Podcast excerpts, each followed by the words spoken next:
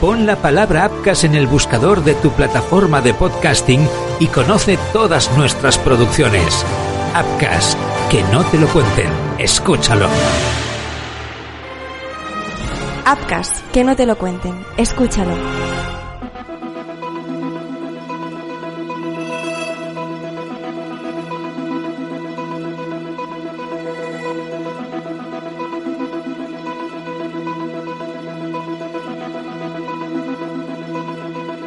Hace ya más de 30 años desde que esta triste historia tuviera lugar. Se trata de un triple crimen, uno de los más sonados y relevantes de la historia de España. Por entonces, todo era muy diferente. El 15 de enero de 1989, Rosario, su novio Francisco Valeriano y Pilar, de 15, 14 y 15 años respectivamente, decidieron ir a un bar a Catadau, municipio de la Comunidad Valenciana, un local que más tarde pasaría la historia por una trágica coincidencia. En este caso, el mismo lugar jugó un papel igual de fundamental. Aquel fue el último lugar donde alguien vio con vida a los tres jóvenes.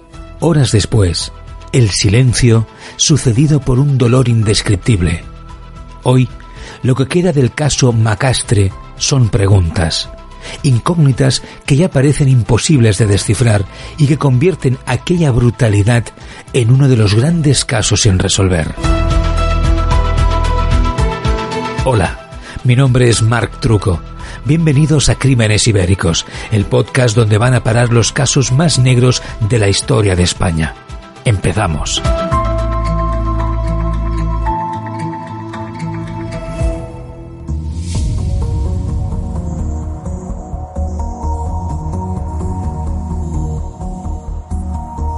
Tras una jornada de excursión en el paraje montañoso de Catadau, este grupo de adolescentes decidió hacer un alto en el camino.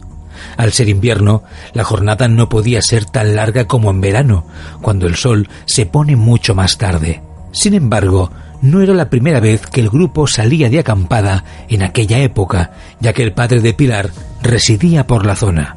Se podía decir, pues, que este era un lugar que visitaban con frecuencia. Es cierto que ninguno de los tres eran personas fáciles. En aquel momento se encontraban en plena adolescencia y quienes les conocían ya les habían visto alguna vez en el parque de Camales de Burjasot, donde pasaban tardes inhalando benzol, la conocida como droga de los pobres. Otras personas también habían visto al propio Valeriano probando la cocaína y la heroína, aunque de forma mucho más ocasional. Además, el único varón del grupo también había cometido algunos robos que constaban en el registro policial y era un interno del reformatorio de Godella. Pese a todo ello, pasaba fuera los fines de semana. Lo hacía con su pareja, Rosario, que precisamente el día previo a los hechos venía de discutir acaloradamente con su padre a causa de unas joyas. Al igual que sus compañeros, Rosario, natural de Benimamet, tenía problemas. Su padre le acusaba de habérselas llevado de casa sin su permiso. Aquel fin de semana, del 14 y 15 de enero, parecía ideal para alejarse de los problemas que arrastraban. Pero la realidad fue muy diferente.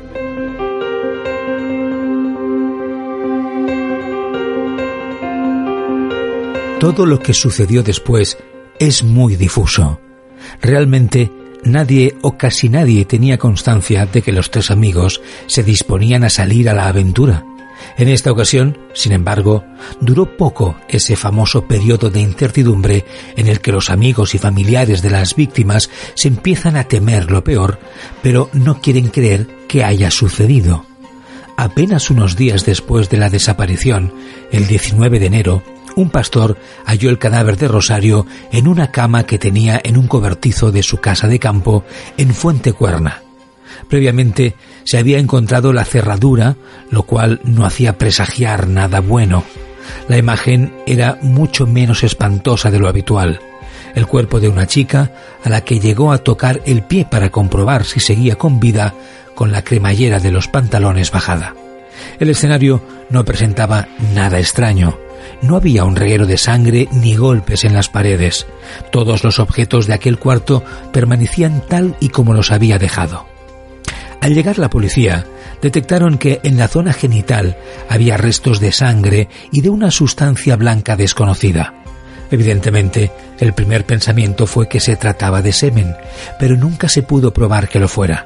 Los informes no eran unánimes y lo que era peor, la autopsia no podía revelar la causa de la muerte. Empezaban las primeras discordancias de un caso enrevesado, lleno de interrogantes y medias verdades.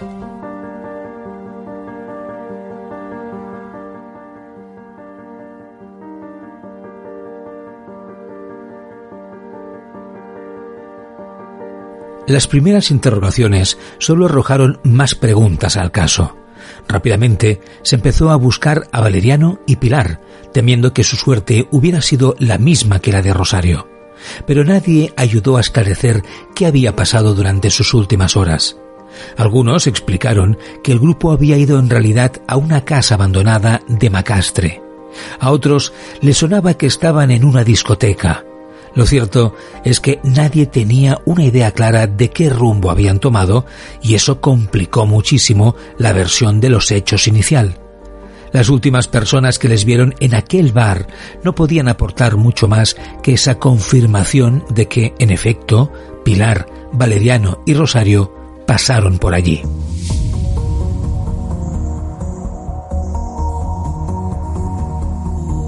Mientras tanto, si por un lado se complicaba la investigación del auto o autores de aquel triple crimen, tampoco estaba resultando nada fácil encontrar a Francisco y Pilar. Pasaron días, semanas, meses, hasta que por fin una pista. En la calle de Alcácer de Valencia se había hallado el pie de una persona. Fue una mujer que curiosamente lo descubrió en un contenedor de basuras. Rápidamente lo puso en conocimiento de la policía, que entre los muchos casos que tenía entre manos intentó relacionar con el actual.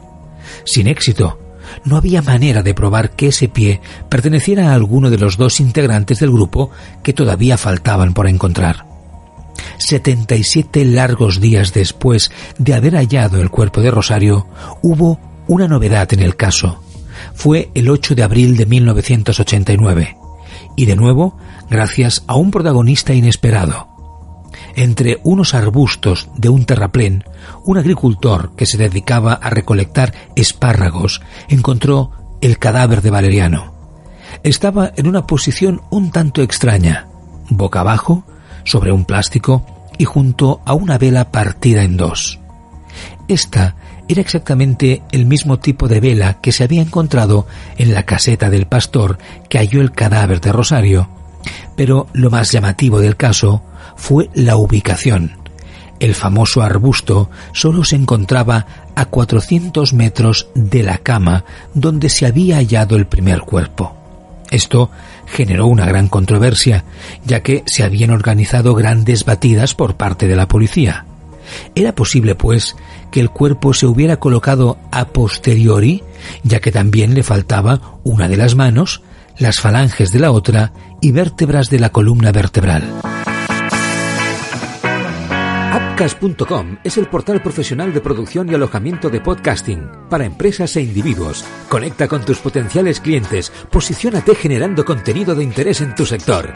En Appcast.com llevamos muchos años en la producción audiovisual y te ayudamos a desarrollar la idea, formato, el guion. Grabamos, montamos tus podcasts y los difundimos en Appcast.com y en las principales plataformas Spotify, Apple Podcast y muchas más. Contacta con nosotros en appcast.com o enviando un email a info@appcast.com. ¿Ah? Y solo por interesarte, te producimos un podcast gratis.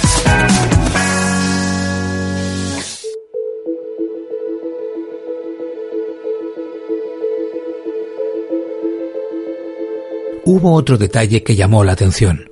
Junto al plástico sobre el que reposaba el cuerpo de Francisco Valeriano había también un pico con pelos pelirrojos de origen animal adheridos.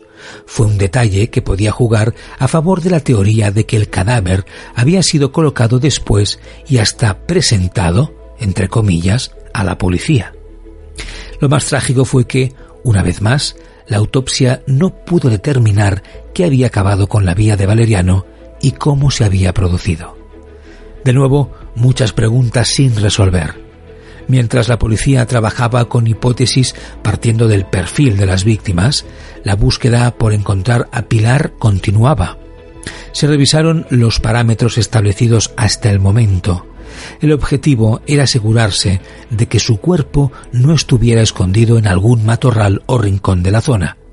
Pero nada dio resultado. No fue hasta el 26 de mayo que la policía y la familia de Pilar pudieron respirar aliviados. Esta fue, sin embargo, la imagen más dura de todas. El escenario, un canal de riego en la partida Calahuet de Turís. Esta era una zona de un acceso complicado, pero unos niños habían conseguido entrar y estaban pasando la tarde jugando en el lugar. Lo que vieron no lo olvidaron nunca. Era un cadáver en clara descomposición y que presentaba muchos signos de violencia a diferencia de los dos primeros encontrados. Su cara sufría mutilaciones. Además, a Pilar le faltaba el pie derecho y la mano izquierda. Rápidamente alertaron a la policía, que determinó que esas dos extremidades que faltaban habían sido en realidad seccionadas con una motosierra. En efecto, aquel pie hallado el 27 de enero por una vecina de Valencia pertenecía a Pilar.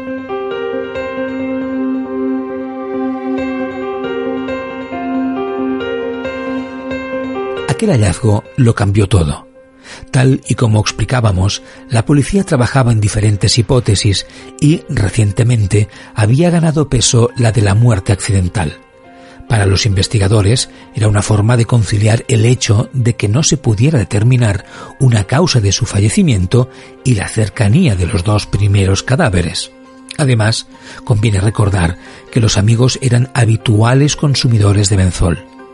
Se sabe que esta droga de los pobres puede causar alucinaciones y somnolencia si se emplea en pequeñas cantidades.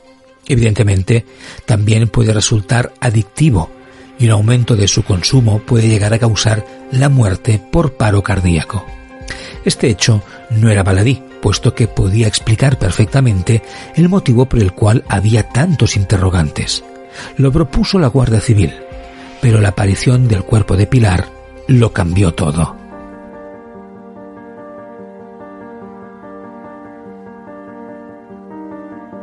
Por otra parte, resultó llamativo que el caso no tuviera un impacto tan potente como otros, especialmente el de Alcácer, que sucedió poco después y presentaba muchísimas similitudes. De hecho, existe un vínculo directo. Se trata del lugar donde Francisco, Rosario y Pilar fueron vistos por última vez, el bar Catadau. Algunas personas intentaron relacionar años después el caso Macastre con Miguel Ricard y Antonio Anglés, protagonistas del histórico caso de las niñas de Alcácer, ya que fue en ese mismo bar donde Anglés compró los bocadillos la noche de aquel terrible suceso. Sin embargo, él descartó categóricamente su implicación en lo de Macastre, al igual que Ricard, y realmente todo quedó en una coincidencia. Pero a nadie en Valencia se le escapa que todo lo que sucedió fue demasiado parecido. Había que recomenzar la investigación. Entre los diferentes testimonios destacó que varios testigos señalaron a un hombre del famoso bar Catadau. Según se supo, este varón estuvo durante varias horas invitando a bebida a las dos chicas, pero jamás se pudo encontrar algo que le vinculara al caso ni huellas, ni ADN, ni siquiera un testigo visual. Nada le incriminaba. La policía estaba rizando el rizo. En esta reconstrucción de los hechos hubo otro episodio que llamó la atención de las fuerzas de seguridad. Días antes de hallar el cadáver de Pilar, se había producido una llamada anónima a la policía. Allí se había alertado de dónde se encontraba el cuerpo restante y quién había sido el causante de esta muerte. Este era un traficante de drogas muy conocido por la zona, pero nuevamente eso era todo.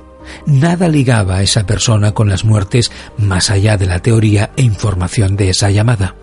Algunos criminólogos, como Félix Ríos y Amos Banacloch, consideran que esta llamada en realidad pretendía culpar del asesinato a alguien con antecedentes para que dejasen de investigar. Sin embargo, resulta llamativo que esta persona acertara con exactitud dónde estaba el cadáver que parecía imposible de encontrar. En lo que la policía teorizaba, se produjo otro giro dramático de los acontecimientos, y es que, a la hora de reconocer el cadáver de Pilar, su familia aseguró que ese no era su cuerpo.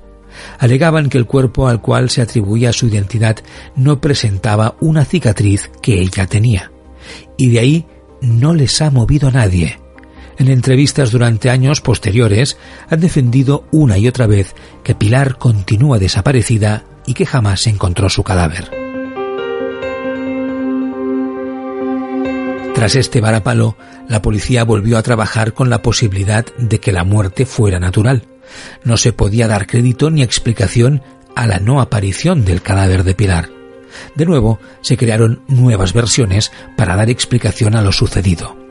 Una de ellas sostenía que los tres adolescentes cogieron un autobús con destino a Catalau sobre las cuatro de la tarde, donde pensaban acampar. Eso parecía plausible, ya que en el cuerpo de Francisco Valeriano había un billete que así lo confirmaba.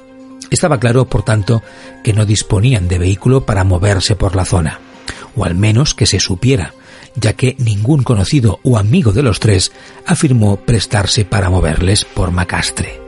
Teniendo en cuenta pues la distancia entre el bar Catanau y la caseta del pastor, suena difícil de entender que llegaran a pie hasta ahí.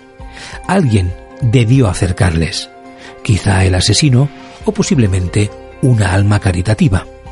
Este segundo perfil suena más difícil de creer, puesto que de nuevo alguien habría admitido que lo hizo. ¿O no?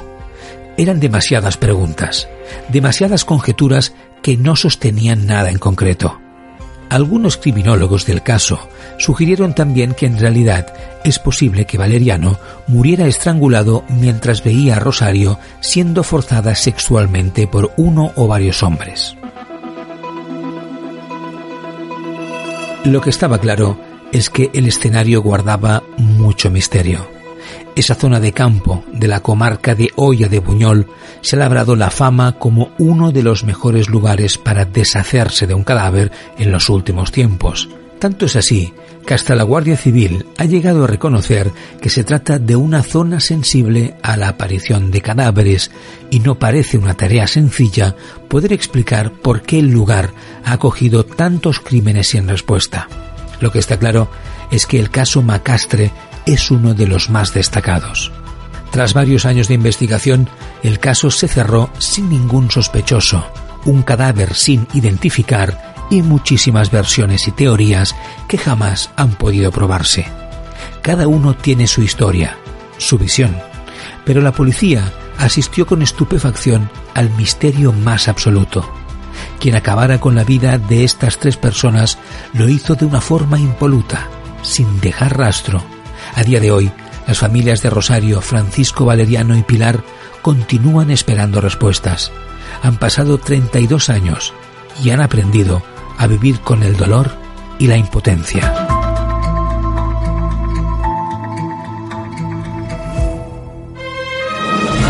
Apcas.com presenta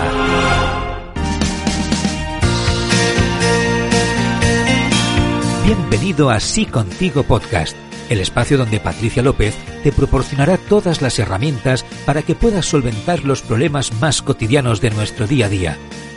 ¿Por qué mi relación es intermitente?